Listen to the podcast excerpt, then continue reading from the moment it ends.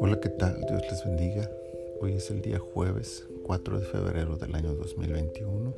Estamos en la temporada 1, el episodio 30 de nuestro tiempo devocional en su reposo. El pasaje para esta ocasión es Génesis 30, capítulo 30, versículo 27, que dice, Y Labán le respondió, Halle yo ahora gracia en tus ojos, y quédate.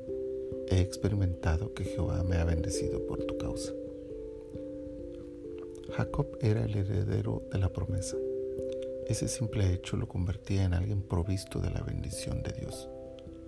Aún en medio de sus errores, engaños, trampas y una larga lista de cosas que necesitaba corregir en su vida, Dios le había hecho una promesa y Él es fiel a su palabra.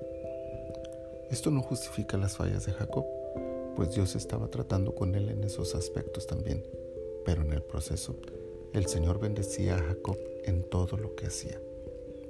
Y aquí la verdad central de este día. Jacob había sido bendecido, era heredero de la promesa, por lo tanto, Dios lo bendecía donde quiera que estuviera y esto traía bendición a quienes le rodeaban.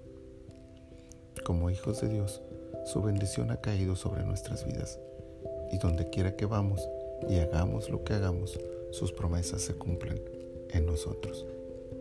Esto significa que todo lo que decimos, tocamos, hacemos es bendecido por Dios, lo que lleva a que nuestro alrededor también se vea beneficiado ante la presencia de un Hijo de Dios. Ahora bien, algo digno de señalar es que Labán se había dado cuenta de eso.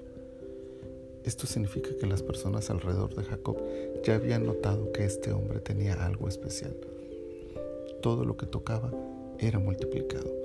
Abundancia y prosperidad habían llegado con la presencia y trabajo de Jacob a la casa de Labán y era notorio a simple vista. Podían achacarlo al esfuerzo de Jacob o a su habilidad para hacer el trabajo. Pero había algo en las circunstancias que les hacía reconocer que no era solo eso, una presencia externa, superior a las habilidades de Jacob, estaba presente en aquella prosperidad. El Dios a quien servía el hijo de Isaac, a quien había encomendado su viaje y que le había prometido en aquel sueño en Betel su presencia y bendición, cumplía su promesa y todos alrededor de Jacob se beneficiaban con ello. La bendición que hoy experimenta un hijo de Dios ha de ser notoria y traer beneficios a quienes nos rodean. En nuestro trabajo, familia, amistades, escuela, donde quiera que vayamos, que puedan decir quienes nos conocen, Jehová me ha bendecido por tu causa. Hemos sido bendecidos como Jacob, pero esta bendición debe llegar a quienes están cerca de nosotros. Somos bendecidos para bendecir. Señor, muchas gracias por todas las promesas que tú nos has hecho, por la bendición que nos has entregado y por el privilegio maravilloso de experimentar tu presencia alrededor nuestro en todo lo que hacemos y donde quiera que vamos.